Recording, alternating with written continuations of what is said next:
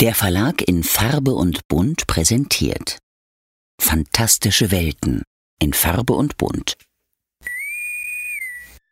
Die Reise geht weiter.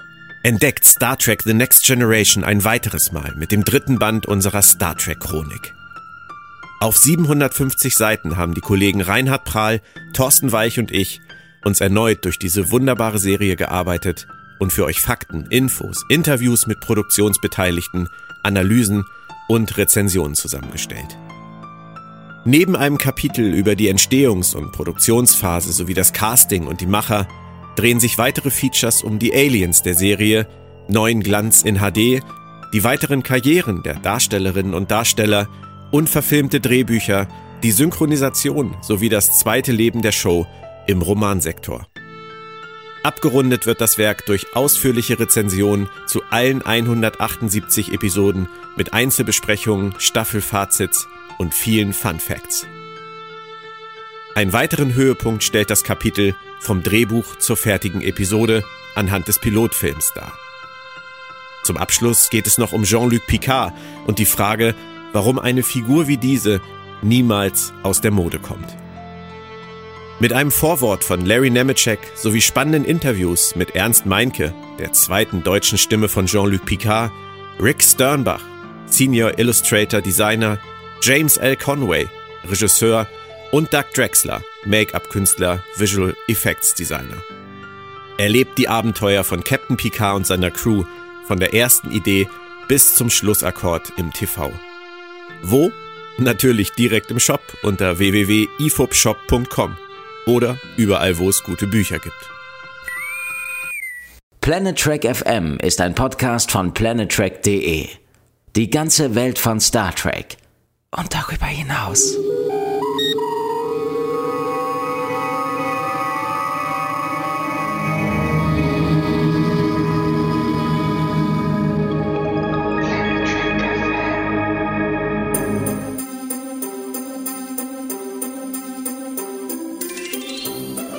Moin moin, ho ho ho und herzlich willkommen zur vorweihnachtlichen 2022er Ausgabe Nummer 157 von Planet Trek FM, die ganze festliche Welt von Star Trek. Mit mir, eurem Santa Graus Björn Sölter und mit mir, eurer Stollen, doch immer mit Rosinen, auch wenn das polarisierend ist, Claudia Kern.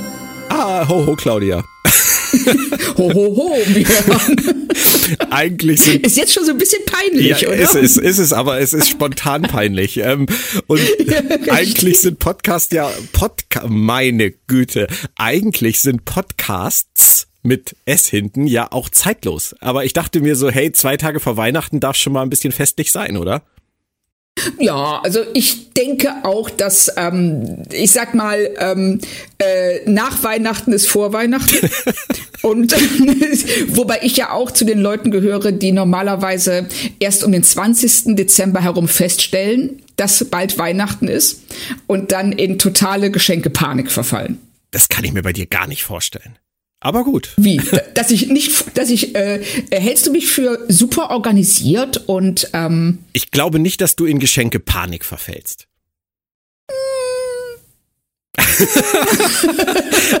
Aber eine schöne Enthüllung, sowas mögen wir hier ja auch immer gerne. Wir haben ja letzte Woche mit unserem Outtake auch eine schöne Enthüllung gehabt. Da gab es sehr viel nettes Feedback zu. Die Leute waren, glaube ich, sehr begeistert davon, dich eskalieren zu hören. Ja, das, ja, das war aber auch wirklich, äh, ich weiß nicht, das war, glaube ich, die fünfte oder sechste Aufnahme. Und ja. ähm, zu dem Zeitpunkt äh, ich weiß auch nicht, ich konnte einfach nicht mehr. Also ich musste so lachen, weil das irgendwie äh, so ein, dieses ständige Déjà-vu und so zu tun, als ob wir das das erste Mal machen, obwohl wir den Text schon ein halbes Dutzend Mal gesagt hatten. Ja, und frei nach Spock, ne? Irgendwann läuft etwas so schief, dass man einfach nur noch drüber lachen kann. Ja, das war dann auch der perfekte Kontext für die Folge. Absolut. Und es war ungeplant. Ja, richtig. Aber gut, was unser heutiges Thema angeht, hat das nur ganz bedingt was mit Weihnachten zu tun. Die Geister von Illyria aus der dritten Episode von Star Trek Strange New Worlds sind nämlich nicht die der vergangenen, gegenwärtigen und zukünftigen Weihnacht, obwohl Hammer, wie ich finde, in dieser Folge ein bisschen was von Ebenezer Scrooge hat. Aber das ist ein anderes Thema. Ähm, Two down, eight to go, was Staffel 1 angeht. Zweimal hat die neue Serie uns nun schon super unterhalten. Wollen wir mal hoffen, dass es heute so weitergeht. Wir hatten uns nur etwas mehr Una gewünscht. Unser Wunsch Richtig. wurde erhört, oder? Genau. Also das ähm, war ein hervorragendes Timing, dass äh, wir in der letzten Folge uns noch so ein bisschen beschwert hatten, dass, ähm, äh, dass Uma ich werde sie jetzt grundsätzlich Una nennen und nicht wie im letzten Cast äh, abwechselnd Uma und Una. Hashtag Sprachfehler. Ja, genau, richtig. Das ist so M und N verwechseln.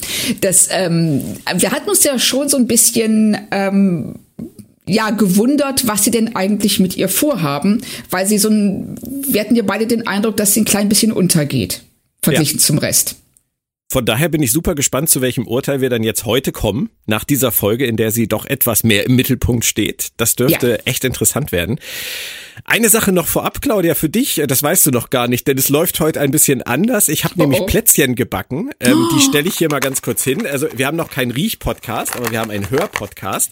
Ähm, da dürfen wir uns aber nur welche von nehmen, wenn wir was halbwegs Geistreiches sagen, wo wir zumindest selbst von beeindruckt sind. Ist das ein Deal? Oh Mann, ich hätte so gern Plätzchen gehabt. Dann ist vielleicht die andere, die Kehrseite der Medaille was für dich, wenn nämlich einer von uns an der Tafel versagt oder was total oh, oh. bescheuertes sagt, Namen verdreht oder um. falsch ausspricht, sich verhaspelt oder so. Ich habe hier einen schönen weihnachtlichen Pflaumenschnaps, der ist warm und habe hier zwei Gläser für uns. Äh, da gibt's den Strafkurzen. Oh, bei Pflaumenschnaps gibt es aber ganz schnell, ganz fies. Ich bin gespannt, ob wir nachher vollgefuttert oder besoffen sind, im Zweifel beides. Aber es ist ja auch Weihnachten. Also bist du bereit für diesen Ich bin äh, sowas von bereit. Dann lass uns mal seriös in die Episode starten. Logbuch Una. Ist ein Anfang, äh, nachdem sie bisher so kurz kam, oder würdest du sagen, ähm, reicht dir noch nicht? Ja, sie führen uns in jedem Fall schön in die Folge rein und sie machen direkt klar, wie in der letzten Folge, wo ja Uhura dann ähm, Logbucheintrag gesprochen hat am Anfang, dass ähm, dies jetzt Unas Folge wird. Ja. Und man ist ja immer so schnell damit zu sagen, neue random Spezies, aber nein, wir kennen die Ilarianer schon. Ja, richtig. Ich war, ich muss gestehen, ich war einen kleinen Moment verwirrt bei Ghosts of Illyria. Dachte ich nämlich an die fünfte Staffel Angel und an die Dämonin Illyria, die ja nach Freds Tod, ohne das jetzt zu weit führen zu wollen. Ähm, also in dem Fall ist es eine Figur aus der fünften Staffel äh, Angel, die sehr interessant war, die aber überhaupt gar nichts mit dieser Folge zu tun hat, sondern, wie du gerade schon sagtest, es geht um die Illyrianer und die kennen ja. wir aus Enterprise. aus der Delphic Expanse, aus der Ausdehnung, da hat äh, der liebe Archer, der ja damals während dieser Zeit auch gerne Airlock Archer genannt wurde, ihn einen Warpkern geklaut. Du erinnerst dich wahrscheinlich auch. Äh, sehr, sehr dunkel, um ehrlich zu sein. Aber ich finde es großartig, Airlock Archer. Das ist auf jeden Fall, finde ich, ein schöner Rückbezug, ganz tief in den Kanon, der nicht sofort äh, ins Auge sticht. Ich mag sowas. Ich mag das auch, weil sie hier, ähm, also wenn das, wenn, wenn das eben was ist, ist es schön, wenn du es merkst. Und wenn du es nicht merkst, ist auch nicht schlimm, weil du alle nötigen Informationen über die Illyrianer in der Folge geliefert bekommst. Ja. Und die Mission, die hier skizziert wird, irgendwas ist mit dem Außenposten los, das ist ja so TOS 1000, oder? ja, und vor allen Dingen auch direkt so, oh ja, wir müssen uns voll beeilen, weil es kommt ein Ionensturm und dann können wir nicht mehr beamen. Denkst du, hm, ich frag mich, was gleich schief geht. Ja, es ist, es ist schon nach wenigen Minuten im Prinzip so ein kleiner Remix äh, aus dem Star Trek Kanon der letzten ja. 56 Jahre. Und schön finde ich auch, dass äh, du direkt weißt, in dem Moment, wo eine Figur, die wir noch nie gesehen haben, nämlich Anson Lance, mit Namen angesprochen wird, dass dieser Anson Lance in den nächsten 45 Minuten keine schöne Zeit haben wird. Aber zumindest überlebt er die Folge, so viel können wir schon mal verraten. Ja. Dieses, dieses Remixen von, von Star Trek äh, Klischees, sage ich jetzt mal, das ist ja was, wo man sich dran stören kann, aber bei mir ist es wirklich so, und das fällt mir jetzt bei Strange New Worlds ganz extrem auf bei den ersten drei Folgen, wenn sie es auf die Figuren und auf das Setting anpassen, dann stört mich das null. Richtig, geht mir ganz genauso. Dass ähm, solange es passt, also ne, das ähm, äh, im Grunde genommen, wenn du es runterbrichst, hat ähm, Shakespeare schon alle Geschichten erzählt, die es zu erzählen gibt. Der Arsch. Und Ne, ist genau richtig, hat uns allen alles weggenommen. Aber seitdem remixen wir im Grunde genommen nur noch Shakespeare. Aber es funktioniert auch und es beschwert ja. sich keiner. Es ist nicht so, dass jetzt, sagen wir mal, ähm, 1630 irgendwer gesagt hätte, ja, okay, ich denke, das war's. Keine neuen Geschichten mehr. Ist gut, ist durch jetzt. so. Nein, ich denke, es ist dann immer eher die Frage, wie sie es machen und nicht, was sie genau machen. Und äh, da kommen wir gleich zu. Ich finde übrigens die Kolonie auch visuell total gut. Also auch ja. mit diesem nahenden Sturm, alleine schon dieser Planet mit diesem Sturm. Ähm, aber das ist auch so eine geile Location Work, finde ich, mit, mit tollen Effekten zusammen. Es hat mir richtig gut gefallen. Also ich war auch, ich war total beeindruckt von den Sturmeffekten. Mhm. Und, ähm, und diese Kolonie, also du merkst dir an, die ist verlassen da ist niemand mehr, das verfällt alles, das ist, äh, du hast direkt im ersten Moment, wenn die Aufblende kommst und du siehst die auf dieser Kolonie stehen, du weißt, ähm, das ist, äh, das ist was, da ist irgendwas passiert, irgendwas sehr Unschönes und, ähm, und diese Kolonie verfällt jetzt, dieser Ort ist nicht sicher. Ja. Das, das kommt wirklich gut rüber. Ich habe ja. mich noch gefragt, was es ist. Ich habe nicht mehr nachgeguckt, weil ähm, ich gar nicht auf die Idee gekommen bin. Aber ob das jetzt irgendwie so ein verlassener Staudamm oder was auch immer irgend so eine, irgend so eine Einrichtung ist, also der Drehort jetzt, das, das fände ich schon nochmal interessant. Das äh, übergeben wir jetzt mal wieder an unsere Hörer. Recherchiert es, schreibt's in die Kommentare. Ihr müsst auch irgendwas für euer Geld tun. genau. Und obwohl Pike und Spock äh, im Sturm auf der Oberfläche bleiben müssen, geht's eigentlich um etwas anderes, nämlich um Una, die darf diesmal die Enterprise schmeißen und jetzt, wo die beiden Herren weg sind, da wirkt sie auch direkt viel präsenter, oder? Total. Also erstmal ähm, finde ich es sehr schön, wie sie, wenn sie zur Brücke hochfährt mit dem Turbolift, ähm, mhm. da wird sie so ganz seltsam schräg von oben ähm, äh, aufgenommen von der Kamera, was uns direkt schon ganz deutlich macht, okay, hier ist irgendwas irgendwas ist nicht in Ordnung. Und ähm, was, wenn sie dann auf die Brücke kommt, was mir direkt aufgefallen ist, wie unterschiedlich ihr Kommandostil verglichen mit dem von Pike ist. Okay, inwiefern? Äh, sie ist sehr viel nüchterner, sehr viel sachlicher. Sie stellt sich dahin, sie stellt sich dann, was ich wirklich cool fand, wie sie sich dann so auf die Lehne von dem ähm, Captain's Chair lehnt, äh, so abstützt und sagt so, passt mal auf, Leute, so und so, das ist Sache. Mhm. Wir müssen das und das jetzt hinkriegen. Ja. Und sie zieht, also sie ist, sie wirkt für mich autoritärer als Pike in gewisser Weise, nüchterner, sachlicher. Ähm, aber du hast den Eindruck, sie packt das jetzt einfach an. Und sie wirkt kein bisschen, ja, sie wirkt, warum sollte sie auch, warum sollte sie unsicher wirken oder sowas ist ähm, Unsinn. Aber sie, wir sehen sie jetzt das erste Mal in der Position und sie bringt sehr schön raus, wie ihr Kommandostil aussieht. Ja. Für die Erkenntnis, dass es Unsinn ist, äh, erspare ich dir den Pflaumenschnaps an dieser Stelle. Aber du musst ein bisschen aufpassen, Claudia. Oh, oh, das war knapp, ne? ich würde sagen, also der erste Schnaps nach drei Keksen, das kann man ertragen, aber wenn man das jetzt auf nüchternen Magen kippt, ich glaube, dann wird es schwierig. Auch gerade, weil wir noch einiges vor uns haben. Ähm, wir haben das ja schon gesagt, dass sie eventuell, was so ihre Positionierung innerhalb der Crew, das fünfte Rad am Wagen sein könnte. Ähm, hier hilft es ihr auf jeden Fall, dass man den Weg für sie frei macht. Trotzdem hast du gerade etwas skizziert, wo ich noch nicht ganz weiß, ob das reicht. Also nüchtern sachlich, das ist Bock auch. Ähm, autoritär vielleicht eher nicht. Also sie werden ein Plätzchen für Una finden müssen, auch wenn alle anwesend sind. Richtig. Und ähm, sie machen sich hier, wie du schon sagst, ein bisschen einfach dadurch, dass Pike und Spock nicht da sind. Ähm, das erleichtert es ihr auf jeden Fall und ermöglicht es auch der Schauspielerin, ähm, die Figur zu leben, ohne halt ja Konkurrenz zu haben. Mhm. Und äh, ich denke schon, dass das auch Absicht war, dass sie gucken wollten, wo können wir sie hinführen.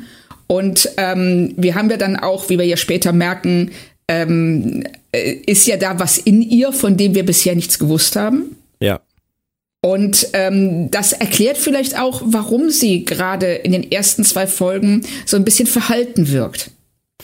Ja, ich finde sie insgesamt immer noch verhalten. Das finde ich auch gar nicht schlimm, aber das macht es ihr, also der Figur finde ich und auch der Schauspielerin schwer, ja. weil wir haben da so viele, so viele im Cast, die auch so gute One-Liner bringen. Also ob das Hammer ist, ob das Ortegas ist, ob das Laan ist, ob das Pike selber ist, sogar Spock, der immer ja. wieder einen Spruch raushaut. Ähm, und sie ist dazwischen halt so ein bisschen, ich will jetzt nichts, nichts ganz Gemeines sagen, aber sie hat mich so immer so jetzt so ein bisschen erinnert an äh, Heide Keller als äh, Kreuzfahrtdirektorin des Traumschiffs über die ganzen Jahrzehnte. So die nette Frau. die nette Frau, die den Laden schmeißt, rumläuft, die für jeden ein Lächeln hat und auch einen netten Satz, aber so ein bisschen undefiniert. Weißt du? Ja, ich weiß genau, was du meinst. Und das äh, ist ein ganz großes Problem, wenn du eine Figur schreibst, die ein Geheimnis hat. Und du kannst dieses Geheimnis dem Zuschauer, willst du es noch nicht sagen? Dem Rest des Casts kannst du es nicht sagen. Hm. Und ähm, ich finde es gut, dass sie dieses Geheimnis jetzt hier schon aufklären. Ja. Ähm, weil das der Figur dann auch mehr Freiheiten gibt. Und ähm, aber da können wir später noch drüber reden, weil da sind auch so ein paar, wie ich finde, Unstimmigkeiten. Und ähm, aber da kommen wir später zu. Okay, und immer jetzt Spock und Pike wegzuschicken, ist ja auch keine langfristige Lösung. Also man wird sehen, wie sie es in Zukunft machen und man wird sehen, wie sie sie dann ab Folge 4 schreiben, nach dem ihr Geheimnis gelüftet ist. Das ja. können wir auf jeden Fall schon mal festhalten. Genau. Es gibt aber leider noch mehr Probleme. Du hast es eben gerade schon angeteasert. Anson Lance, der mit unten war, macht sich plötzlich im Gang nackig und will Licht auf seine Haut spüren. Ähm, und auch Una will es heller und fängt direkt an zu leuchten. Hattest du da dezente Erinnerungen an The Naked Time und The Naked Now, so Richtung ja. durchdrehende Cruise? Richtig. Ich dachte genau das. Ähm, also meine wirklich mein erster Gedanke war, ich hoffe, sie machen nicht jetzt schon The Naked Now. Sie machen nicht den gleichen Fehler. Mhm. Und haben sie auch nicht.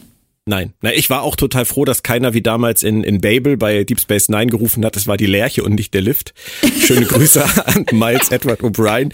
Aber die machen das schon gerne. Also schon seit Jahrzehnten, dass sie zu Serienbeginn eine Krankheit vorbeischicken. Ich denke da an eben an Babel, Deep Space Nine, aber auch an Strange New World, Geistergeschichten in Enterprise. Da war es auch ein Sturm, eine Höhle, sonderbares Verhalten, Beamprobleme. Das ist ein Muster. Ist es. Und ähm, ich, es wundert mich immer wieder, dass sie solche Folgen halt so früh bringen. Ja. Wenn wir die Figuren eigentlich noch gar nicht genug kennen, um einschätzen zu können, welches Verhalten für die normal ist und welches abnormal. Richtig. Da, das wird auch noch Thema sein heute, tatsächlich. Ja, ist, ja richtig. Ich, ich weiß, was du meinst. Ja. Was ich dann aber wieder kreativ fand, war, dass alle an Vitamin D-Mangel leiden und von Licht angezogen werden und sich deshalb sogar selbst verletzen. Das fand ich jetzt wirklich mal eine, eine absurde, gute Idee. Ja, und ich bin, ich bedauere ein bisschen, dass sie das nicht die Mottenkrankheit genannt haben.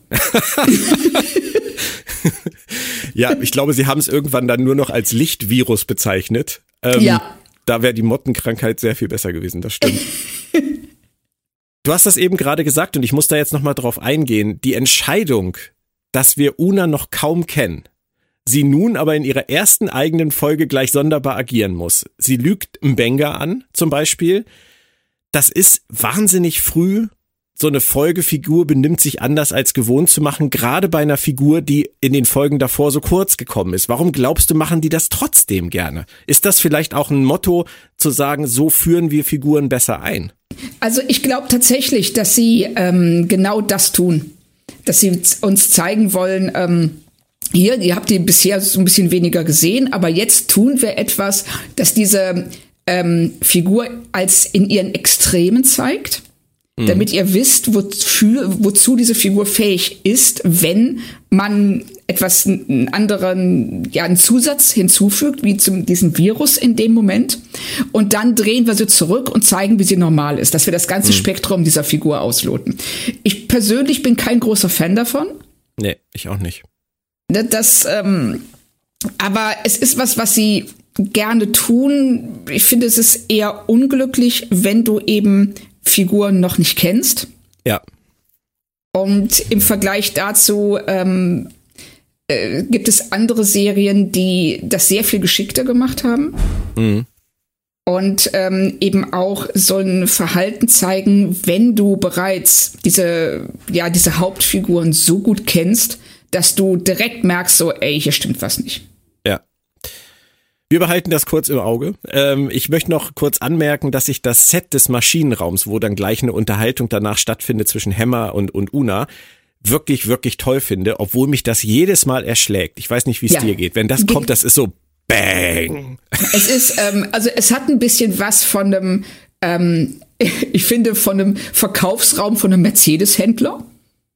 Ja, also und wa was für ein Albtraum müssen diese Böden zum Reinigen sein, diese ja, ganzen richtig. Hochglanzböden. Diese Hochglanzböden, also wenn ich mir vorstelle, du läufst da drüber den ganzen Tag, also das ähm, ist auch, ich glaube, das desorientiert ziemlich, das ganze Licht, das spiegelt ja alles. Ja, ja, ja, stimmt. Also es ist echt so ein Spiegelkabinett und Chrom und Licht und ja. ähm, dann diesen riesigen Warpkern, diese Wand. Und ähm, aber ich finde ihn auch, ich finde ihn als Kulisse super schön. Mhm. Ähm, möchte ich darin arbeiten? Eher nicht und schon gar nicht mit Hammer als Vorgesetzten. Aber ey, komm, die beiden machen doch echt Spaß, besonders Hammer. Also ich finde seine Art von Humor finde ich super. Hammer, Hammer ist super, aber äh, ganz ehrlich, möchtest du den als Chef haben? Nein, nein. Also bisher, bisher sicherlich nicht.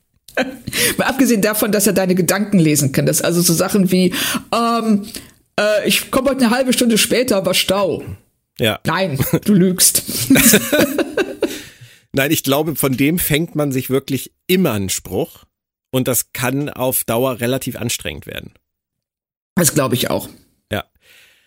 Dennoch hat, macht, macht mir das Spaß mit den beiden und äh, ich fand auch die Unterhaltung danach äh, mit Una und, und Laan gut, als Una ein bisschen anfängt zu recherchieren und Laan dazukommt. Sie gehen ja hier sehr deutlich auf Kanunien Singh los und räumen das aus dem Weg, dass sie so heißt, dass sie diesen Namen trägt. Das finde ich schön, dass sie das tun. Ja. Und machen damit im Prinzip den Weg jetzt frei, ähm, gegebenenfalls was anderes mit ihr zu machen, was diese, was diese Entscheidung, sie so zu nennen und zu einer Nachfahrin zu machen von Khan, ähm, letztendlich bedeutet für die Serie. Ich äh, habe gedacht, dass sie dieses Mysterium länger aufrechterhalten. Dachte ich auch. Und ähm, sie stellen hier ja beide Figuren gegenüber. Ähm, was wir zu dem Zeitpunkt aber noch nicht wissen. Ähm, ich finde es sehr schön, wie sie hier ähm, uns nochmal vermitteln, wer Khan Noonien Singh ist und ähm, welche Bedeutung dieser Name auch heute noch für die, ähm, äh, ja, gerade für die äh, Menschen hat und äh, eben die eugenischen Kriege und so weiter. Aber sie machen hier, sie bauen hier einen Konflikt auf zu einem Zeitpunkt, wo wir noch gar nicht wissen, dass es ein Konflikt ist. Mhm. Ne, weil klar, sie sagt, ähm, ähm, ich weiß nicht, was haben sie auf Deutsch gesagt für die Augments? Augments. Augments. Sie, das ist ja sehr kreativ, aber. Hey, komm, du beschwer dich nicht.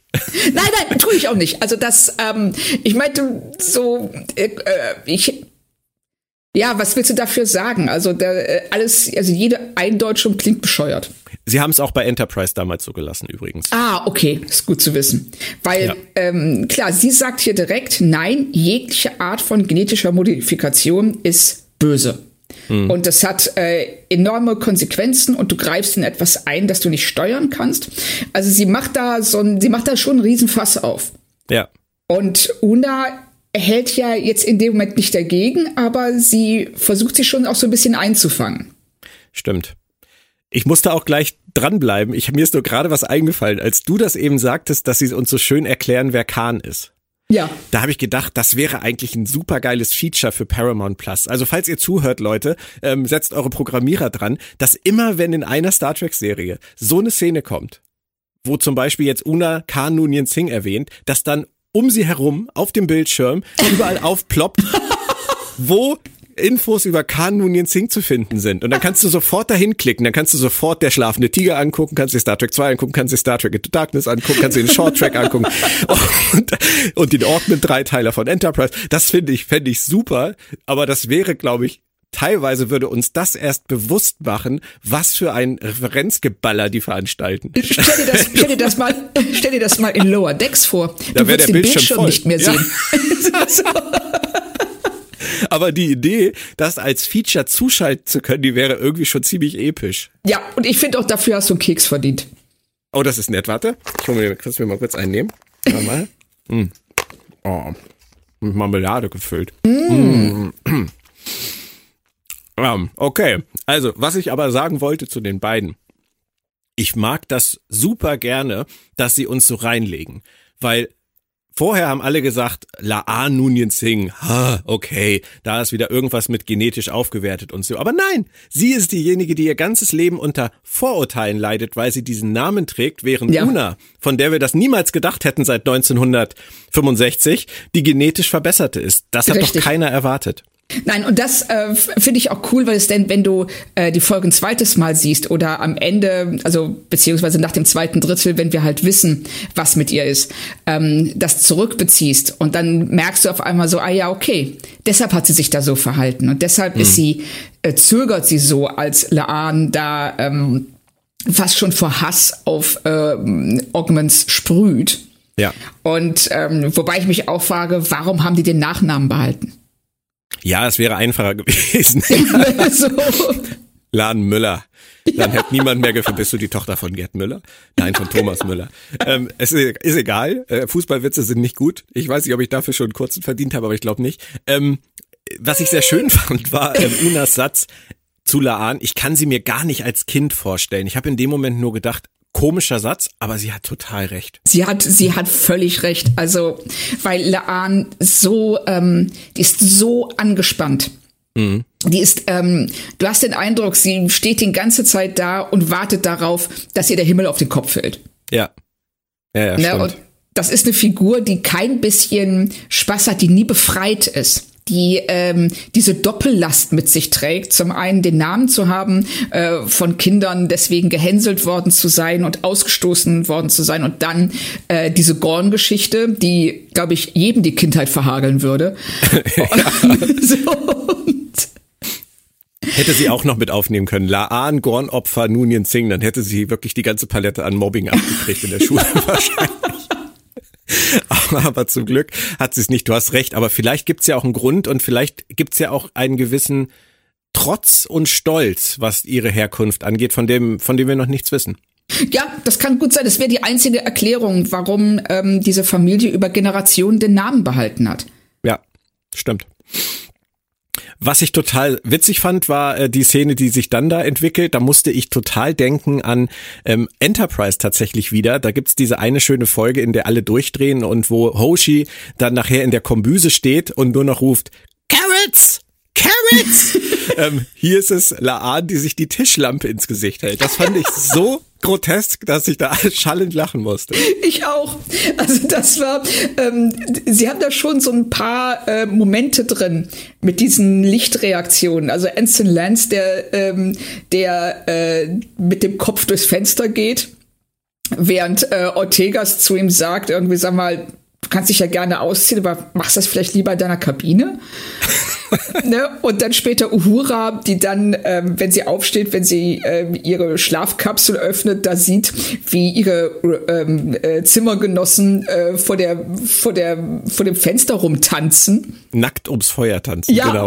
genau, richtig. Fehlte so. nur die Flasche Lambrusco. Ja, und jetzt hier Laan, die, die sich die, die Ikea-Lampe ins Gesicht hält. Ja. Also es ist schon großartig. Also viel, viel geiler übrigens, da greife ich jetzt mal vor, in diesem Zusammenhang ist die Szene, finde ich, später, wo, ähm, wo Mbenga kurz die Hand so oben zu so einer Lichtleiste hebt und Una ihm die Hand da wegzieht. Ja, ja, genau. das ist so schön subtil, aber das ist so richtig so, lass das, Junge. Genau, hör auf. Das, Nee, das, das, hab, das mag ich immer sowas. Und auch spannend ähm, finde ich, dass es sich nicht nachweisen lässt, was da passiert. Bakteriell nicht, viral nicht. Das ist interessant, ähm, aber dann passiert etwas, wo jeder von uns, glaube ich, ganz klare Gefühle entwickelt. Lockdown. Ja. Das ist jetzt schon so ein bisschen Corona-Zeitgeist, oder? Ja, total. Also das ähm, ist auch klar. Das war, äh, das hat die letzten äh, Jahre äh, das Leben so dominiert ja. dass es ganz klar ist, dass das auch ähm, in äh, den Fiktionen, den, also den Geschichten, die wir uns ausdenken, thematisiert wird. Mhm. Und ähm, hier, als die sagen Lockdown, äh, das ist, äh, ich habe da schon so ein bisschen Augenzucken bekommen für einen Moment. Aber äh, sehr schön dann, wie sie dann sagen, so, okay, alle, die nichts gerade nichts zu tun haben, müssen in ihren Quartieren bleiben und ähm, alle, die was zu tun haben, bleibt an euren Arbeitsstationen und dann die Umblende auf Hammer, der einfach nur einmal mit dem Finger schnippt und alle springen. Ja, also das machen sie wirklich gut. Übrigens, bei dir hat das Auge gezuckt, sagst du gerade. Ähm, ich habe einen Kommentar von links bekommen, auch von der Couch. Da kam dann nur, oh, die Corona-Folge. Ja. ja, aber es ist klar, es, ist, es, es hat uns alle in, in welcher Weise auch immer ähm, geprägt, beeinträchtigt, ähm, verändert. Ja. Je nachdem. Und ähm, das äh, ist was, das geht den Autoren ganz genauso. Und dass die das aufbereiten. Und ich habe mittlerweile auch schon zwei Horrorfilme gesehen, die das ganz klar thematisieren. Ja, klar. Ähm, ich fand das so, so, so wahnsinnig interessant bei äh, Slöborn, bei der, bei der deutschen Serie. Ähm, weiß nicht, ob du die geguckt hast, nee. aber die wurde ja tatsächlich konzipiert und ich glaube auch gedreht vor Corona und mhm. handelt von dem Ausbruch einer, eines, der Taubengrippe, glaube ich, wenn ich mich richtig erinnere, auf einer Ostseeinsel. Und ja. ähm, da ist es wirklich, das, äh, das entspinnt sich da genauso, wie, wie wir das erlebt haben. Dass die Leute anfangen, Masken zu tragen, dass die Leute anfangen, zu Hause zu bleiben, dass die Leute anfangen, Sachen zu hamstern, Lebensmittel zu hamstern und so weiter, das Klopapierthema. Und ähm, das ist, das ist gruselig. Also wenn man das sieht und dann vielleicht auch noch weiß, das wurde vorher produziert, ist es richtig gruselig. Hier ist, führt es immer so ein bisschen dazu, dass man sagt, vielleicht bin ich mit dem Thema auch einfach ein bisschen übersättigt jetzt langsam, aber ja. die haben ja zumindest keine Masken aufgesetzt. Ja, richtig, genau. Ja. Also das äh, wäre auch schwierig im Kontext vom Schauspielern, finde ich das immer so ein bisschen, ähm, ja. wenn du den, wenn du der, der, dem Schauspieler die Hälfte des Gesichts wegnimmst. Ja. Es ist halt auch schwer zu spielen.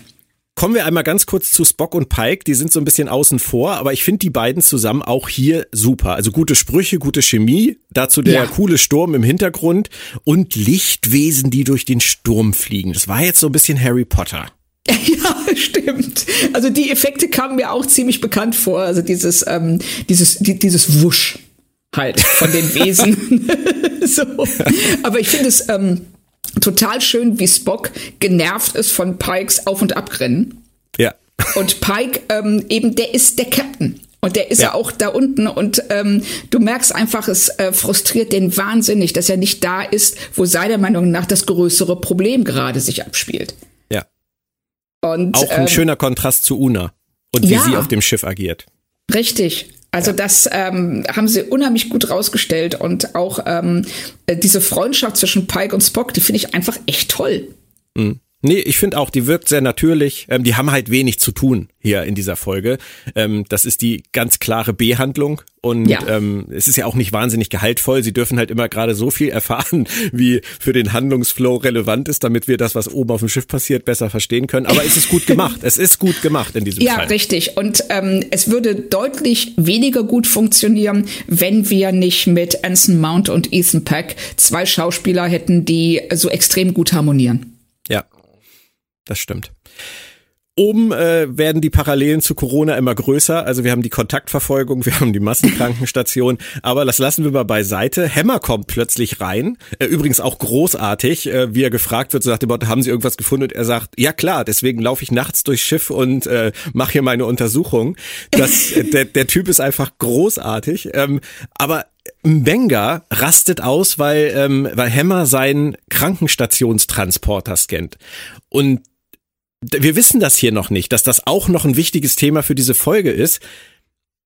Aber wir kennen ihn eigentlich auch zu wenig, um an dieser Stelle wirklich beurteilen zu können, ob oder wie schräg sein Verhalten eigentlich ist. Ja, das, ähm, das dachte ich auch. Also wir, wir wissen jetzt hier nicht, ähm, verhält er sich. Ist das was, ähm, ist er so der Herr seiner Krankenstation, dass mhm. er ähm, es nicht ertragen kann, wenn irgendjemand ähm, an seinen Konfigurationen herumspielt und sich da einmischt. Ähm, ist das einfach ein Charakterzug von ihm oder ist das ungewöhnlich? Eben. Das ist, er wirkt natürlich schon ein bisschen über aggro an dieser ja. Stelle, aber das kann ja am Stress liegen. Das kann auch eine Reaktion auf die Krankheit bei ihm sein. Das wissen wir nicht. Richtig. An dieser Stelle. Also ich glaube genau. zum Beispiel, ich glaube zum Beispiel, äh, die Dame, die links von mir saß beim Gucken, der ist das nicht komisch vorgekommen. Ja. Also das, ähm, ja, aber das ist genau der Punkt. Ähm, je nachdem, wie du die Figur bis dahin wahrgenommen hast, kommt es dir entweder komisch vor oder nicht. Aber letzten Endes weißt du es nicht. Mhm. Ja. Weil du zu wenig Informationen hast, um das ähm, beurteilen zu können. Ich komme jetzt mal zu einem ganz kleinen Minuspunkt das ist wirklich nur ein ganz kleiner, aber das sind, das sind manchmal so Szenen. Wir hatten das ja auch in der letzten Folge so mit, was macht Spock eigentlich in diesem Shuttle? Oder das sind, das sind manchmal so Momente, wo sie so ein bisschen über die Handlung selber hinwegfliegen. Hier kommt eine Szene mit Una. Die forscht im Quartier von Uhura und legt sich dann da erst so rein. So legt sich auf ihre Hände, macht die Augen zu und fragt, so in etwa? Und dann sagt Uhura, nein, ich mache immer die Tür zu. Macht sie die Tür zu, dreht sich um, legt sich wieder hin, macht die Augen zu und kriegt dann irgendwie dadurch eine Erleuchtung. Das ist, das ist eine schräge Szene. Das war total behämmert, tut mir leid. Also, wirklich, das war so ein Sherlock Holmes Moment, der aber eigentlich, sie hätte nur fragen können, ähm, also sie haben da drin geschlafen, ja? War es dunkel? Ja. Oh! so, und, aber das dass sie sich da reinlegt und, und du denkst so, äh, also, also Hure hätte ich auch gesagt, so hör mal, das ist mein Bett und. Und du legst dich da mit deiner fucking Uniform rein. Richtig. Und ziehst du vielleicht mal die Schuhe aus? Ja. so. Aber Uhura lag vorher auch mit genau den Klamotten da drin, mit denen sie dann nachher auf durchs Schiff läuft. Also von daher scheint das Usus zu sein. Aber das war schon, das war schon merkwürdig. Also das ist so eine Szene, da denkt man danach kurz drüber nach und kommt, man kann sich keinen Reim drauf machen. Nein, überhaupt nicht. Ich weiß nicht, was das sollte, äh, was sie uns damit sagen möchten, weil diese Erkenntnis, die Una dann hat, die äh, hat nichts damit zu tun, dass sie sich da reinlegt, erst auf, erst auf den Rücken, dann auf die rechte Seite, dann auf die linke Seite, dann so, ach so, es war dunkel da drin, oh krass, vielleicht hat das was damit zu tun. Ist er, was? also ich finde es schön, dass du so drastisch angesprochen hast, dass diese Szene behämmert war. Dafür hast du dir jetzt einen Keks verdient. Hier, bitte. Oh, ich danke. Kurz einen rüber. Ähm, hm, ich, hoffe, ich, hoffe, er, Super. ich hoffe, ja, genau. Ich hoffe, er schmeckt. Ähm, aber wir wissen jetzt dank Unas äh, sinnfreier Aktion immerhin, es überträgt sich übers Licht. Das ist natürlich schon fies. ja, aber auch cool äh, cool und fies, ja. Und äh, Mbenga ist ja auch irgendwie begeistert. Also er findet das ja auch, findet das ja auch ziemlich fancy. Dann geht's aber alles ganz schnell. Was machen wir? Licht aus. Äh, gut, was machen wir mit denen, die gerne Licht haben wollen? Betäuben. Das ist schon radikal, aber es geht alles schnell. Unbürokratisch. Ja, ja was willst du auch machen? Ja, ja stimmt. Aber ich finde das gut, dass die da nicht so ein großes Drama draus machen. Richtig, einfach, einfach sagen, das muss jetzt so sein. Richtig. Und sie sagt ja auch, ähm, Una sagt ja auch so, findest du das jetzt sehr übergriffig? wenn wir die alle betäuben und die Band sagt, pff, was soll man sonst machen? Und dann ja. machen sie es einfach. Ja, so nach dem Motto, ja schon, aber. es geht aber immer noch freakiger. Hammer ist im, ähm, im Transporterraum und versucht ein Stück aus dem Mantel des Planeten an Bord zu beamen, damit er das auf seiner Haut spüren kann. War auch so ein Carrots-Moment irgendwie. Ja, ja. Es war ähm, dadurch, dass er es so ähm, er spielt es ja sehr, ähm, ja, wie sagt man, ähm, das Gegenteil von Overacting, Underacting eigentlich fast schon. Na, also er, dadurch, dass er sich so zurücknimmt in dieser Szene, funktioniert es, obwohl es eigentlich auch extrem behämmert ist, weil das, ähm, was Hämmer, behämmert, ha, okay. Entschuldigung, das wäre gerade nur klar warte, geworden. Warte mal, Claudia, hier. Pflaumenschnaps, ne? Ich hab's befürchtet. Oh. Für Wortspiele gibt's Pflaumenschnaps, auf jeden Fall. Sonst ist der nachher noch voll. Das wollen wir ja nicht. Oh nein, das geht nicht. So, machen Aber, wir weiter jetzt. Hammer behämmert, waren wir. Ja, genau. Also das ähm, Hammer es wäre viel logischer, wenn er das tun würde, was Laan später macht, nämlich versucht, den Warpkern zu sprengen. Weil er ist der, ähm, der, der, der, der, der Chefingenieur. Er steht eh im Maschinenraum.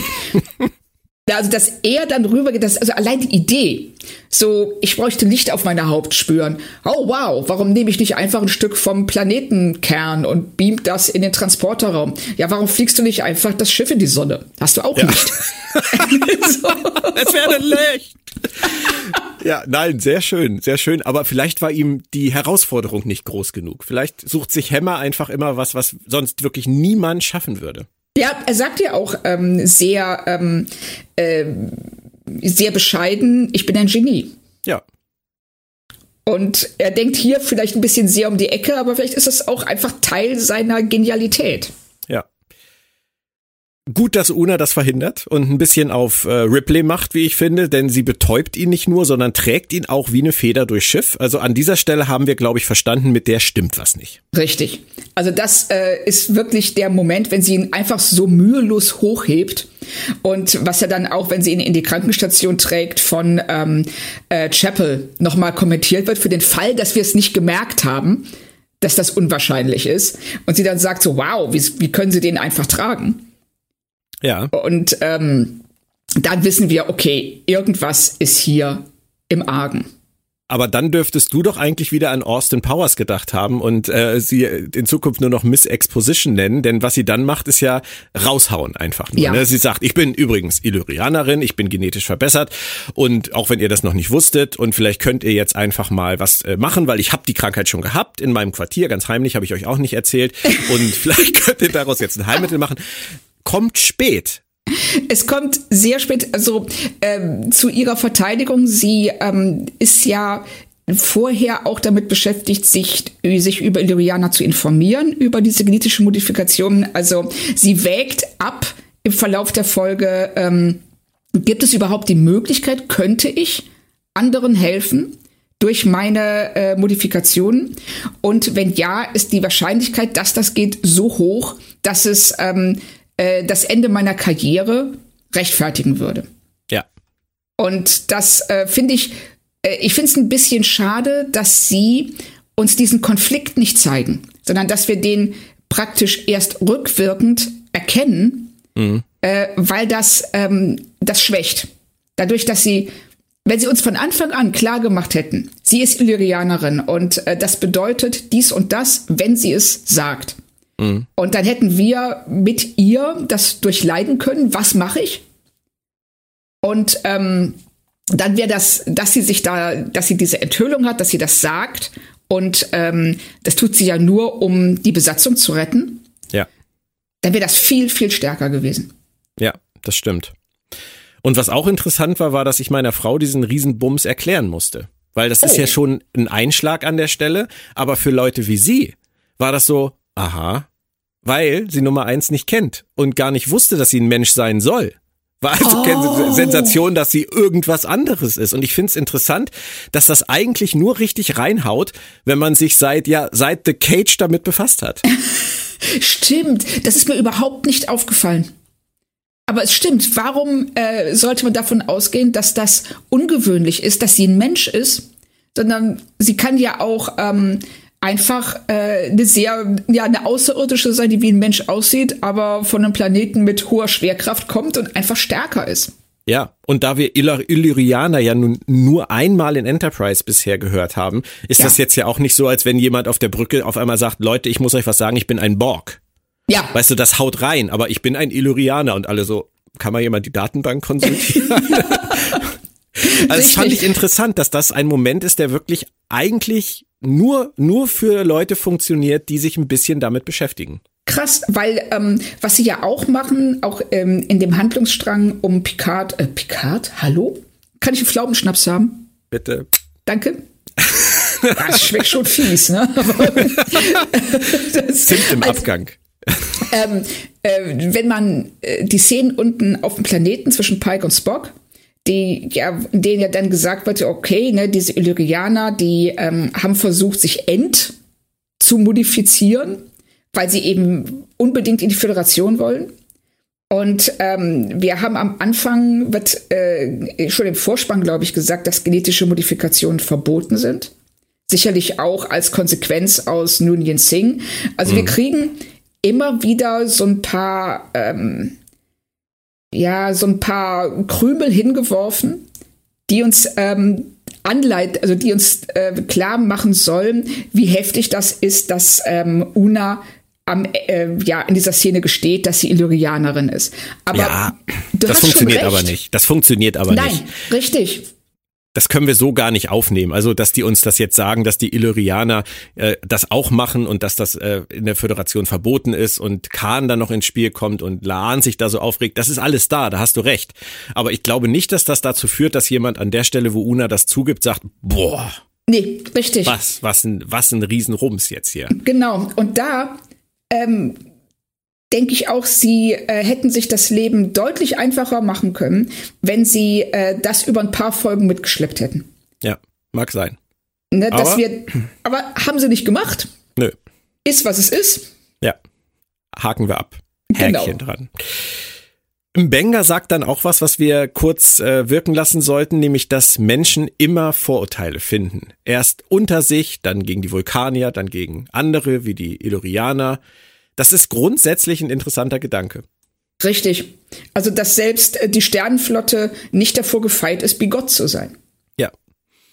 Und zieht sich durch unsere Geschichte, leider. Ja, richtig. Und es wird, ähm, also positiv kann man sagen, die Grenze wird immer weiter in die richtige Richtung verschoben. Mhm. Also auch, äh, wenn es nicht perfekt ist. Und das äh, ist ja dann auch was, was gegen Ende der Folge mehrfach thematisiert wird. Nein, das ist nicht perfekt, aber wir müssen daran arbeiten. Ja. Und ähm, ich verstehe auch ehrlich gesagt nicht so richtig, warum sich da alle so anspießen wegen. Mhm. Das ist so ein bisschen, glaube ich, wie die Gennahrungsdebatte, mhm. die auch nicht wirklich zielführend ist. ja. Und ähm, also ich weiß nicht, weil das, äh, das wird auch, das einfach nur auf Nunien Singh zu reduzieren, finde ich da auch ein bisschen schwach.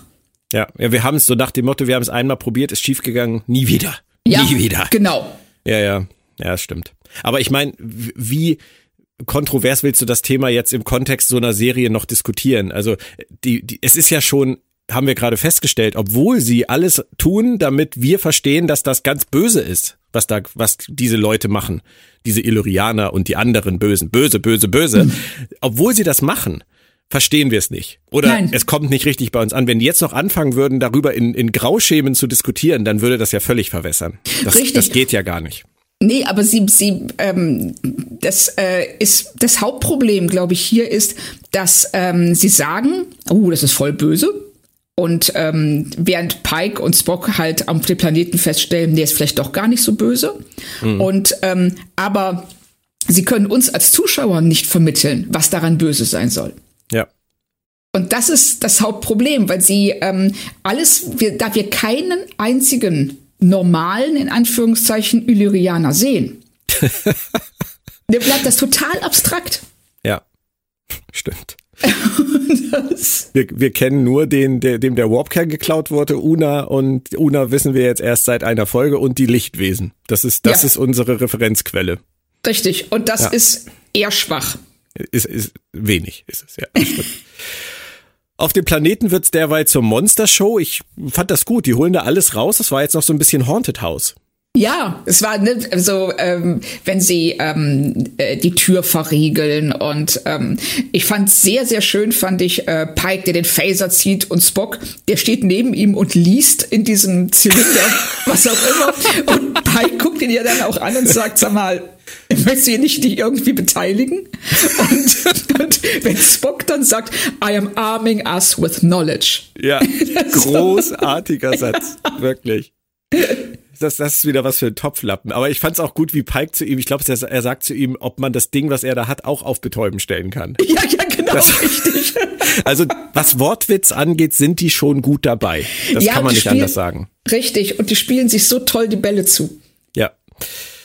Dann beschützen die Lichtwesen Pike und Spock. Und auch hier geht es letztendlich immer um Vorurteile. Man sperrt ja. Dinge aus, weil man Angst vor ihnen hat, die in Wirklichkeit lebensrettend sind. Ich mag das. Ich mag das auch total. Also, dass ähm, man einfach sagt, so ja, okay, das sind Wesen, die äh, auf den ersten Blick so fremd sind und ähm, ja dann, dann auch Spock verletzen.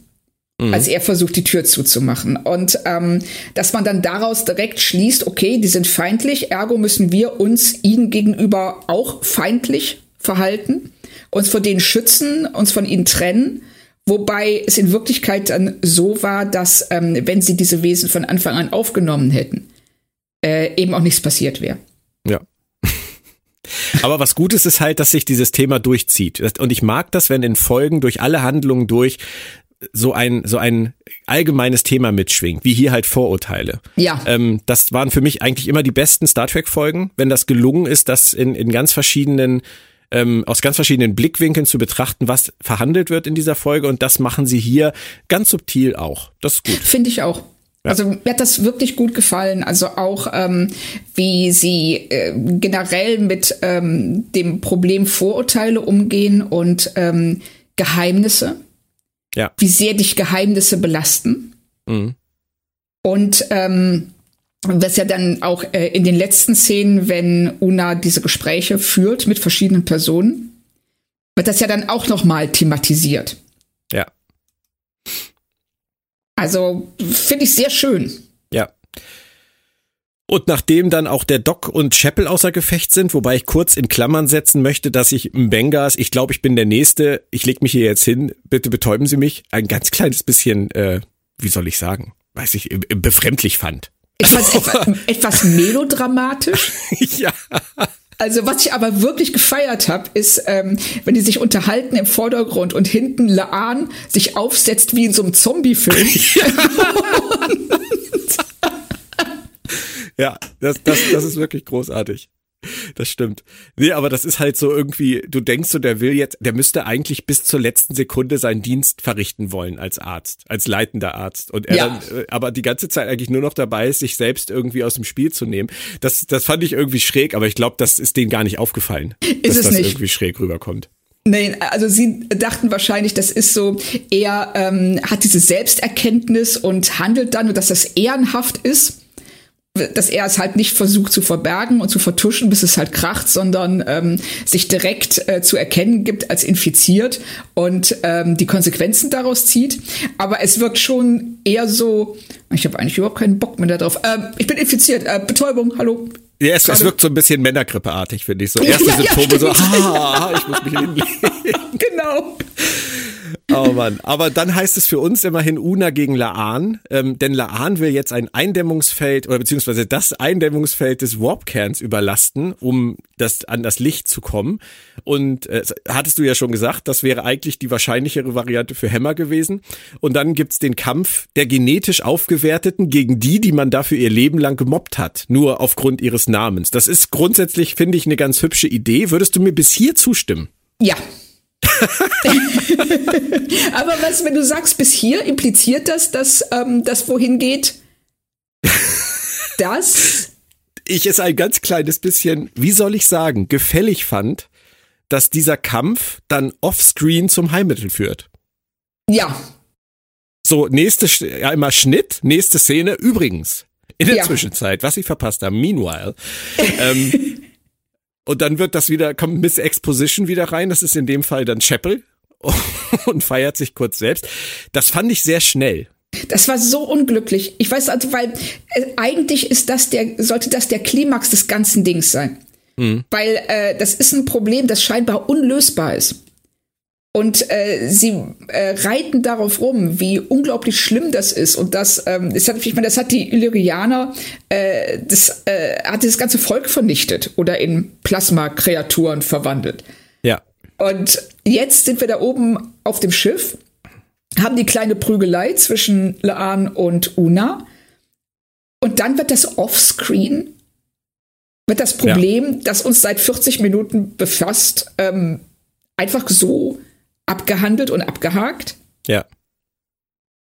ja skurrile Entscheidung. Es ging ja. ihnen halt mehr um andere Dinge als jetzt um diese Krise und die Lösung der Krise. Aber das, also zwischen zwei Werbeblöcken hätte man früher gesagt, halt irgendwas aufzulösen. Das ist, das ist halt schon ein bisschen, ein ganz kleines bisschen merkwürdig. Aber gut. Ja.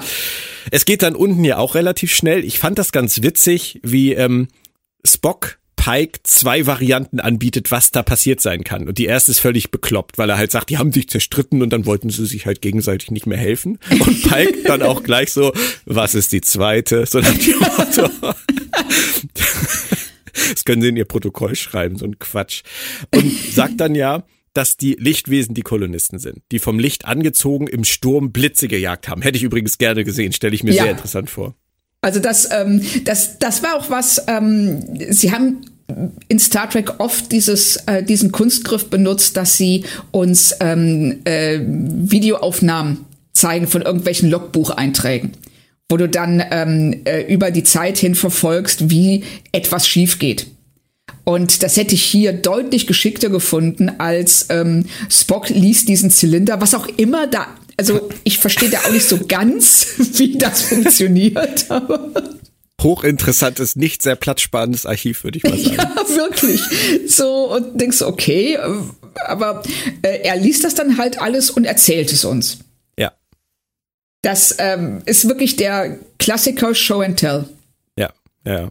Aber ich fand's nicht schlimm. Ich, ich also auch ich, nicht. ich habe es meiner Fantasie überlassen, wie die da draußen äh, sich einen Drachen bauen, den Drachen steigen lassen und der Drache vom Blitz getroffen wird, so wie damals. Egal. Ähm, nehmen wir das einfach mal zur Kenntnis. Der viel interessantere Aspekt ist, finde ich, dass die Kolonisten ihre ähm, Verbesserungen rückgängig gemacht haben, um der Föderation beitreten zu können, dass sie aber wahrscheinlich dadurch, dass sie darauf verzichtet haben, diese Verbesserungen zu haben, gestorben sind, beziehungsweise zu diesen Lichtwesen geworden sind.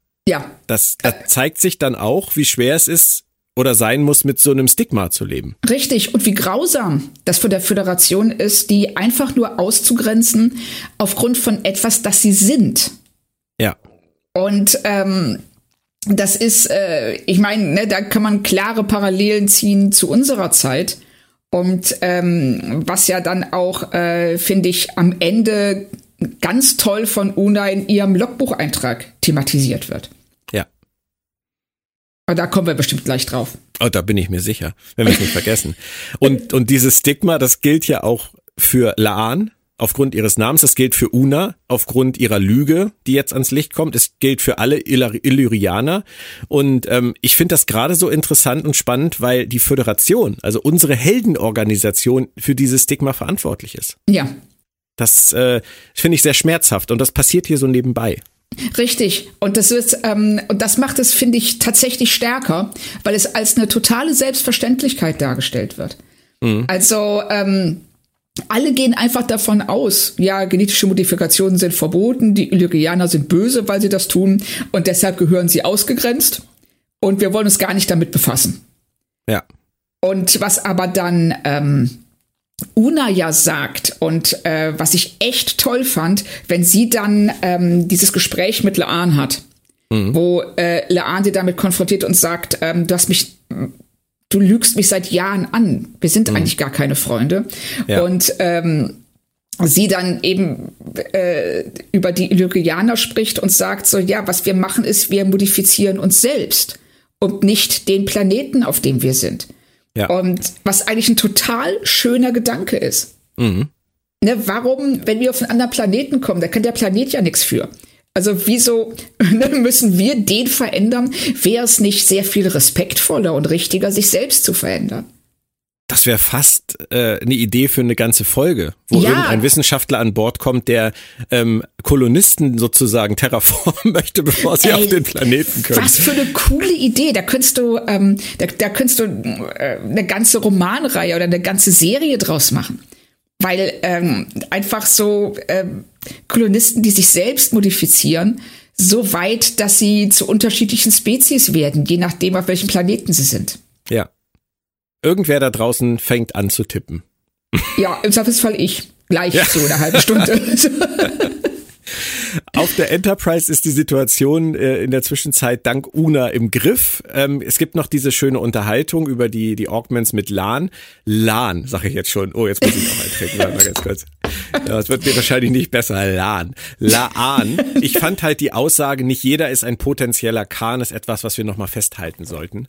Ähm, ja. Weil das ja auch das ist, was letztendlich beide verfolgt und auch der Grund dafür ist, warum Una diese Lüge gewählt hat, die, und das ist auch nicht ganz unwichtig, schon krass ist. Und es ist eine krasse Entscheidung, ihr diese Backstory zu geben. Ja, ist es auch. Und ähm, dass sie ähm, das so lange, ähm, ich weiß nicht, wie lange ist sie zu dem Zeitpunkt schon auf der Enterprise? Das muss, das muss ja schon ein bisschen sein. Also ja, sie hat ne? auf jeden Fall schon eine ganz schöne Karriere hinter sich. Richtig. Also, das heißt, sie schleppt das seit ähm, Jahrzehnten. Ja.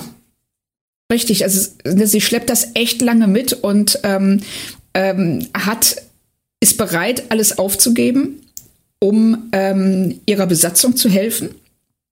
Was auch, finde ich, für so eine äh, Führungsoffizierin angemessen ist. Mhm. Aber trotzdem ein riesengroßer Schritt. Und da hätte ich auch, ähm, wenn sie das über einen längeren Zeitraum aufgebaut hätten, wäre das stärker gewesen. So ist es was, das man sich selber sagen muss beim Zusehen. Ähm, so ganz klar wird es halt nicht. Also es ist, der Rums fehlt mir da. Ja.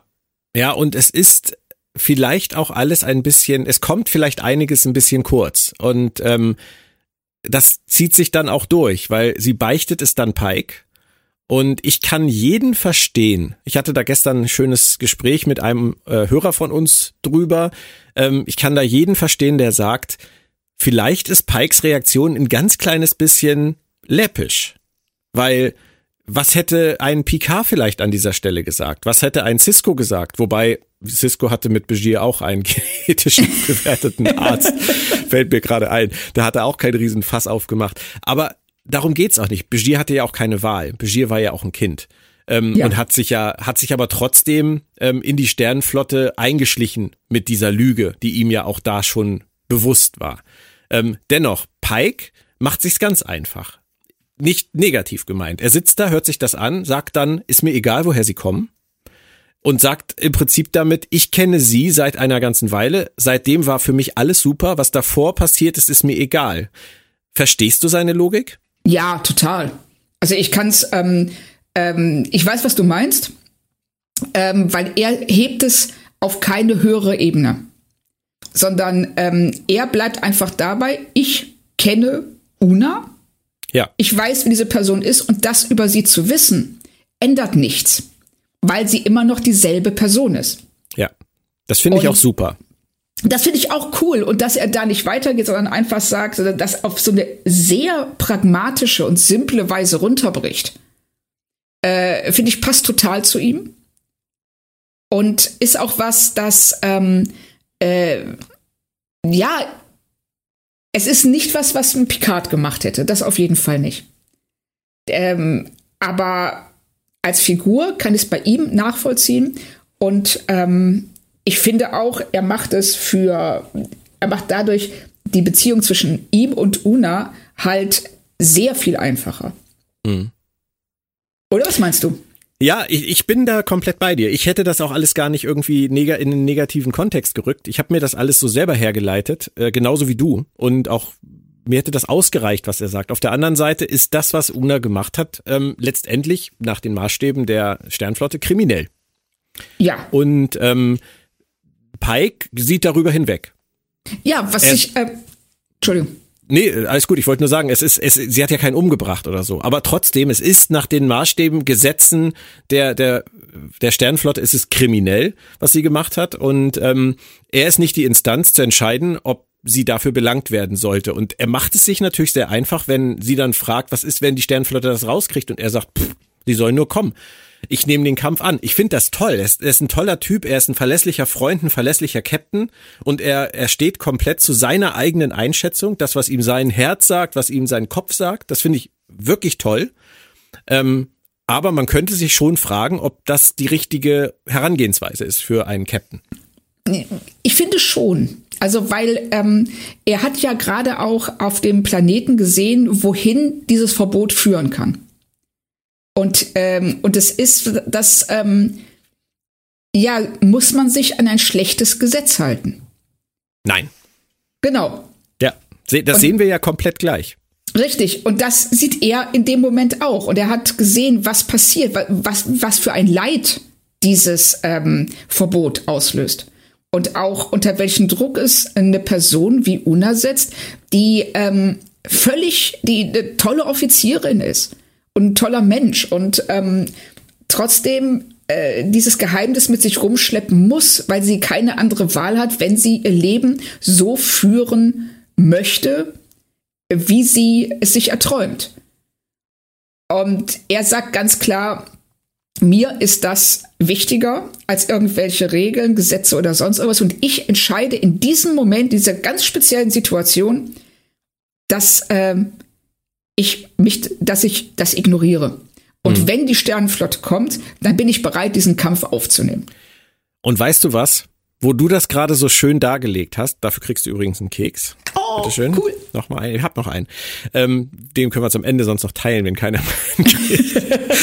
ähm, ist mir aufgefallen, dass dieses, was würde Picard tun, uns gar nicht so wirklich weiterbringt an dieser Stelle. Also uns sowieso nicht, weil wir sind ja beide total Team Pike. Aber ähm, es gibt ja diese Stimmen, die sagen, Pike hätte vielleicht anders reagieren müssen. Aber auch da bringt einen die Argumentation mit Picard nicht weiter, denn denke mal an ähm, Lal und wie Data damals seine Tochter erschaffen hat und dieser Admiral Heftel gekommen ist und gesagt hat, die Sternflotte will diesen Androiden jetzt haben und Picard gesagt hat, wenn das das ist, was die Sternflotte sagt, dann ist das, ist das Schwachsinn, was die Sternflotte sagt. Ja. Ich kämpfe für dieses Leben, für dieses Individuum, für meinen Offizier.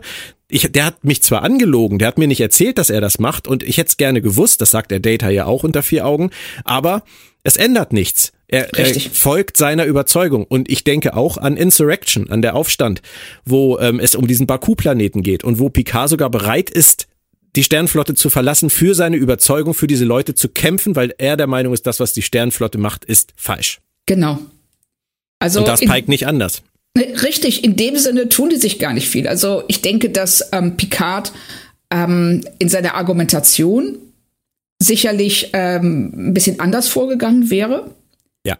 Ähm, der äh, Pike ist da einfach sehr viel lässiger und ähm, bezieht sich halt so, der bleibt auf dieser Ebene, auf dieser persönlichen Ebene mit Una. Mhm. Und ähm, Picard hätte es sicherlich noch ein bisschen überhöht und da ist noch so eine Metaebene hinzugefügt. Und die lässt er hier einfach weg, weil sie auch in dem Moment ist sie nicht nötig. Ja. Ich habe mir für meinen schlauen Einwand gerade einen halben Keks gegönnt. Ich hoffe, das ist in Ordnung. Oh, oh ja, klar, sicher, sicher. Der, der, gehofft, der, war auch wirklich gut, der Einwand. Ich, ich hatte gehofft, du redest noch einen halben Satz länger, dann wäre es nicht aufgefallen. Ups. Ich leite mal über, elegant, etwas, was noch fehlt, nämlich das Mbenga-Mysterium. Nicht, dass wir das vergessen, auch wenn es ja. vielleicht nicht jedem aufgefallen ist, dass er sich komisch verhalten hat, aber wir erfahren jetzt in einer, finde ich, auch sehr ähm, eindrücklich, eindringlich, eindringlich gespielten Szene. Ich habe mich versprochen, verdammt. Mm. Pflaumenschnaps. Mm. Prosit.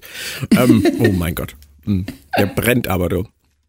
Äh, es waren seine Transporter die das Problem erzeugt haben. Es waren seine Transporter, die dazu geführt haben, dass alle krank geworden ist, dass die Crew fast gestorben wäre. Und ähm, das verkündet Una ihm auch ziemlich deutlich. Aber es gibt eben noch eine tragische Geschichte.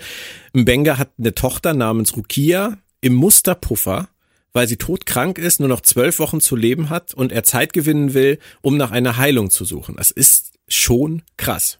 Ja, ist es auch. Also, dass, ähm, wenn man sich vorstellt, unter welchem Druck er steht.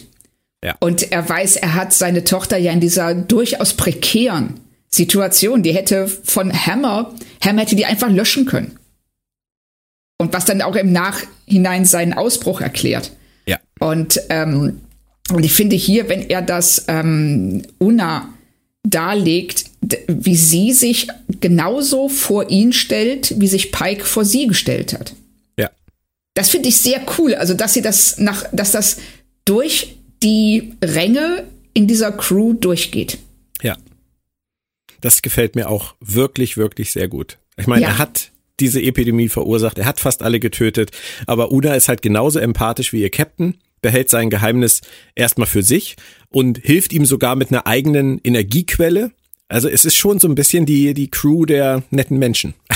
Absolut, ja, Menschen. ist es auch. Und, aber ja. Äh, es funktioniert. Es funktioniert. Mhm. Ich finde das wirklich schön, wie die miteinander umgehen. Ja, da, da werden die Track-Ideale so hochgehalten, wie wir es lange nicht erlebt haben. Ja, also, das ist richtig. Übrigens, das gilt auch für Hammer. Ähm, das wollen wir nicht vergessen, denn ich gehe ganz stark davon aus, dass Hammer in dem Moment, wo er auf der Krankenstation war und da rumgefuhrwerkt hat, diese, diese Erkenntnis gewonnen hat, dass da irgendwas im Musterpuffer ist, aber er sich in dem Moment einfach gesagt hat, egal, ist nicht meine Baustelle, das sage ich später Una, die soll sich drum kümmern, aber er hat kein Fass aufgemacht, er hat es nicht gelöscht, er hat einfach gesagt, mache ich jetzt einfach erstmal nichts. Ja, genau. Ich lasse es einfach, ne? ich fasse das jetzt erstmal nicht an. Genau. und das ist ein Problem für morgen. Genau. Auf jeden Fall finde ich diese ganze Hilflosigkeit, diese ganze Trauer, das wird super gespielt an dieser Stelle. Ja. Und das ist ja auch super kreativ, was er macht. Also wir erinnern uns an Scotty in Relics in äh, TNG, der ja auch auf so eine Idee gekommen ist. Und genau. er muss jetzt seine Tochter immer mal materialisieren ähm, und kann so lange weitersuchen und weiterforschen. Ich finde, das ist eine ganz tolle Backstory für ihn. Ja. Ähm, meine Frau hatte mich gefragt, ob das nicht etwas ist, was man eigentlich jedem zur Verfügung stellen müsste, der krank ist. Ähm, ja, eigentlich schon, ne?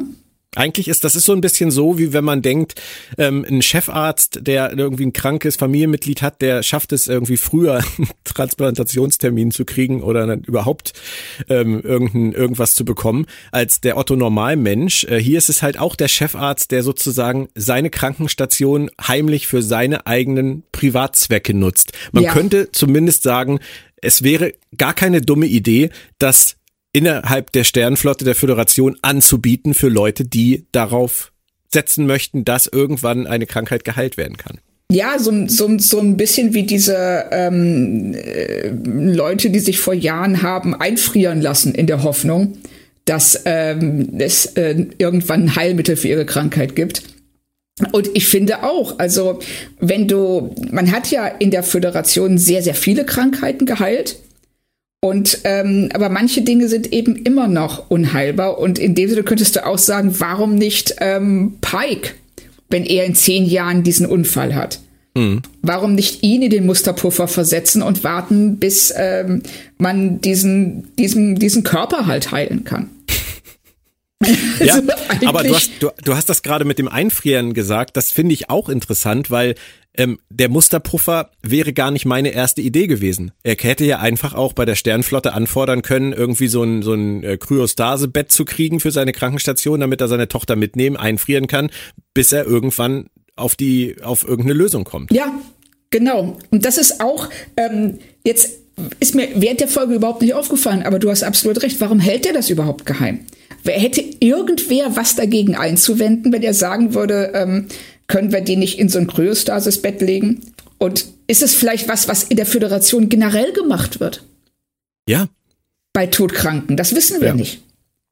Das, da gehen Sie hier auch komplett drüber hinweg. Aber ja. es ist eigentlich eine sehr interessante Frage. Ist es auch. Also ich kann mir nicht vorstellen, dass irgendwer sagen würde, nee, tut mir leid, du musst jetzt deine, das Leben deiner, deiner Tochter opfern, weil mhm. Wir wollen die Energie im Musterpuffer nicht freigeben oder wir haben gerade kein Kryostasisbett übrig. Mhm kann ich mir nicht vorstellen, dass das irgendwer ähm, ihm verbieten oder dass in irgendeiner Weise, dass es da eine Gesetzgebung gibt, die das verhindern würde. Nee, nee. Nennen wir es mal erzwungenes Drama. Es ja, stört mich nicht, es stört mich, mich nicht, nicht, aber ähm, es ist zumindest, man kann es mal erwähnen. Ja, richtig. Und während Una ihr Voice-Over am Ende spricht, lernen wir seine Tochter dann ja auch noch kennen. Ähm, ich kann dir aus, aus der Vaterposition sagen, dass mich das ziemlich mitnimmt, was er da ja. durchmacht. Also mich hat das wirklich sehr gerührt, diese ganze äh, Sequenz. Ähm, auch dieses Simple, dass äh, er sie zurückholt, um ihr eine, eine gute Nachtgeschichte im Prinzip weiter vorzulesen. Das ja. ist, ähm, das machen sie sehr hübsch, das wird auch alles sehr gut gespielt. Ähm, bin sehr gespannt, wohin das führt, tatsächlich. Und ähm, oh ja. zurück zu Nummer eins. Äh, du hattest das vorhin schon erwähnt, äh, ihr Voice-Over, ihre Selbstzweifel. Und ähm, ihr Gedanke, dass Pike sie nur in Schutz nimmt, weil sie den Tag gerettet hat, das ist hochinteressant. Ja, ist es auch. Und ähm, weil sie sagt, und sie hört das, was er sagt, glaube ich, ganz anders, als er es meint. Ja. Also sie hört, ähm, ich bin nützlich, ich bin eine gute Offizierin, dadurch, dass ich meine Funktion erfülle, dass ich das tue, was ich tun muss, werde ich akzeptiert. Aber ich werde nicht als Person akzeptiert, nicht aus, es, es, reicht nicht, das sagt sie ja auch. Es, wenn, wird es reichen, einfach nur eine, eine Illyrianerin zu sein. Mhm. Und warum muss ich all diese Dinge tun, um mich zu rechtfertigen, meine Existenz zu rechtfertigen, die kein anderer tun muss? Mhm. Und ähm, das ist ein echt starker Moment, weil das ja auch was ist, was ähm, äh, man, man, ganz, ganz oft hört von äh, äh, Menschen mit Migrationshintergrund, die genau das Gleiche sagen. Genau. So, ich muss gegen meinen Namen ankämpfen und anarbeiten. Ich muss immer mehr bringen äh, als jemand, der äh, äh, einen deutschen Nachnamen hat. Oder auch Stichwort wieder Laan. Nunien Singh. Ja, genau. Da sind wir wieder bei Nunien Singh. Und das äh, finde ich sehr, sehr schön, wie sie da äh, mit diesen Fragen umgehen und wie, was ähm, Ausgrenzung angeht äh, und dazugehören. Was, was soll, was kann eine Gesellschaft verlangen? Mhm. Und ähm, was ist halt dann einfach, wie jetzt hier im Fall von Una oder auch von Laan, einfach nur total unfair. Ja. Ja, sie spricht da wirklich etwas an, was, was äh, auf den Kern des Menschseins abzielt. Leider. Ähm, so, sind, so sind wir nun mal einfach, was äh, Vorurteile angeht. Und ich finde es dann halt auch sehr angemessen, dass sie am Ende feststellt, ne, das ist nichts fürs offizielle Logbuch, denn wir wissen ja auch bei Lower Decks, die, die persönlichen Logbücher werden gerne mal gelesen und löscht es am Ende wie einst Cisco. Ähm, nicht ganz so viel Gänsehaut dabei wie bei Avery Brooks damals, muss man sagen. Sie sitzt ja. da doch recht, recht, ähm, ja, wie soll man sagen, ap apathisch auf ihrer Bettkante, während Cisco ja sehr dynamisch war in seiner Rede. Aber ich finde es trotzdem einen starken Moment für sie. Ist es. Also es ja. ist äh, für sie ein wirklich toller Moment und ähm, da machen sie ähm, auch in der Folge den Sack zu. Auch mit diesem, mit diesem äh, Voice-Over dann noch von Dr. Mbenga, ja. der die Geschichte vorliest, von der wir, soweit ich das ja weiß, auch noch was hören werden in dieser Staffel. Oh ja. Ähm, da wollen wir jetzt aber noch nicht drauf eingehen. Ich weiß nur, dass das nochmal kommt. Tatsächlich, ja. du weißt mehr, aber weiß, sagst es mir auch nicht. Nein, nein, nein, ich, ich sage es nicht, aber ich kann dir jetzt schon sagen, dass ich mega gespannt bin, was wir zu der Folge sagen. Okay. Dann ist es wohl wieder mal Zeit äh, für ein Fazit, Frau Kern, an die Tafel bitte. Ähm, wie fandest du denn die erste UNA-Solo-Show? Ähm, mir hat sie sehr gut gefallen. Also wir haben jetzt zwar ähm, auch ein bisschen rumgenörgelt, zu Recht. Und eine Sache, die wir nicht erwähnt haben, ist, dass es, wie ich finde, am Ende ein bisschen unglücklich ist, dass nach der Lösung des Problems wir drei UNA-Gespräche hintereinander haben. Mhm. Aber da haben sie einfach nicht gewusst, wo sie die noch unterbringen können oder sollen. Und dann haben sie es einfach gemacht. Da geht sie dann einfach von einem zum anderen. Ja, genau. Also das war ein bisschen seltsam. Aber ähm, ich mag äh, dieses, ähm, dieses Ausleuchten von äh, Vorurteilen und Bigotterie wie geht mhm. man damit um? Und dieses ähm, auch, dass sie die Parallelen in beiden Handlungssträngen haben und in mehreren Figuren. Und ähm, es ist eine, wie ich finde, unheimlich unterhaltsame Folge, gerade auch auf der Pike Spock, äh, in dem Pike Spock Handlungsstrang. Und ähm, Klar, es gibt hier das ein oder andere, was drüber war oder ein bisschen seltsam oder vielleicht auch vom Pacing hier ein bisschen merkwürdig. Aber mir hat sie wirklich sehr viel Spaß gemacht. Und deshalb sage ich einfach mal vier von fünf. Ja, auch da gehe ich wieder mit. Das ist zwar jetzt schon das dritte Mal hintereinander, dass du das sagst und dass ich das bestätige, aber ähm, ich würde auch tatsächlich nicht viel höher gehen, weil da doch diese dreieinhalb Punkte sind, die ich ein bisschen schräg fand. Ja. Also das mit ins Bett legen und Augen zu machen und nochmal umdrehen, damit fing's an. Echt? Ja. Aber es, es waren ja noch zwei andere Sachen und von daher, aber der Rest ist super. Also ich habe mich bestens unterhalten gefühlt. Ich finde äh, immer noch, dass die Serie super aussieht, dass das wirklich ähm, klassisches Star Trek für die Augen einer neuen Generation ist. Und ja. ähm, ich hoffe, dass das auch so ankommt, dass das auch bei Leuten ankommt, die Star Trek bisher vielleicht nicht so verfolgt haben und die vielleicht sagen, hey, das macht, das macht Freude. Das sind, das sind coole Leute auf einem coolen Schiff und ähm, die, die Serie einzuschalten macht mir immer wieder Spaß. Wenn wir das hinkriegen, dann haben wir wieder etwas bei Star Trek, was wir lange vermisst haben. Von oh ja. daher bin ich da total bei dir. Auf jeden Fall. Es hat sehr viel Spaß gemacht, Claudia. Ich bin froh, dass ich äh, ums Trinken weitestgehend rumgekommen bin.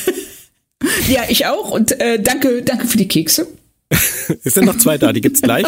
Jetzt ist erstmal Weihnachten. Paramount Plus interessiert das natürlich nicht. Die veröffentlichen fröhlich weiter. Wir gucken mal, ob wir Weihnachtspause machen nächste Woche und erst im Januar wieder da sind oder ob wir uns vielleicht kurz melden. Rechnet nicht damit, aber spätestens im Januar sind wir dann wieder da mit dem Rest der Staffel. Claudia Kern und Björn Sülter, schaut gern bei planettrack.de rein. Eure Heimat für alle Track-Fragen und darüber hinaus und alles, was ihr zum Podcast Planet Track FM wissen und finden wollt. Danke, Claudia. Danke, Björn. Wie verlebst du Weihnachten?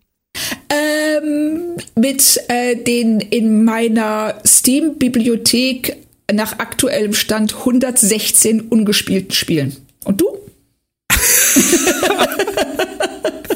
ich glaube, bei mir ist es dann doch etwas kleinbürgerlicher. Ähm, oh. Ähm, äh, aber also es gibt auf jeden Fall Pute, das weiß ich. Ähm, Grünkohl gibt's auch. Also es klingt nach viel Essen. Es wird wahrscheinlich auch viel getrunken, viel äh, genascht und äh, es wird furchtbar. Ich werde mich dann am 2. Januar auf die Waage stellen und sie wahrscheinlich oh, an die nein. Wand werfen.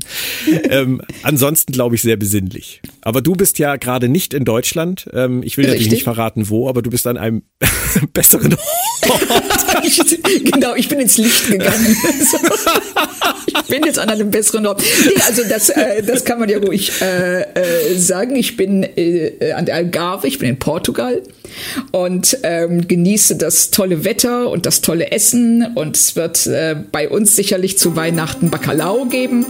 Das ist so eine ähm, Mischung aus Rührei und Fisch und ähm, äh, ist extrem lecker und äh, macht großen Spaß hier. Du hast dir wahrscheinlich auch schon eine Palme geschlagen fürs Wohnzimmer ein bisschen weihnachtlich behängt wird. genau. So stellen wir uns das jetzt alle vor und gehen ganz beschwingt äh, in die Feiertage. Ihr da draußen macht's euch gemütlich, äh, frohe Weihnachten, vielleicht auch einen guten Rutsch und wir hören uns dann bald wieder in alter Frische. Wir sagen erstmal Tschö. Tschüss.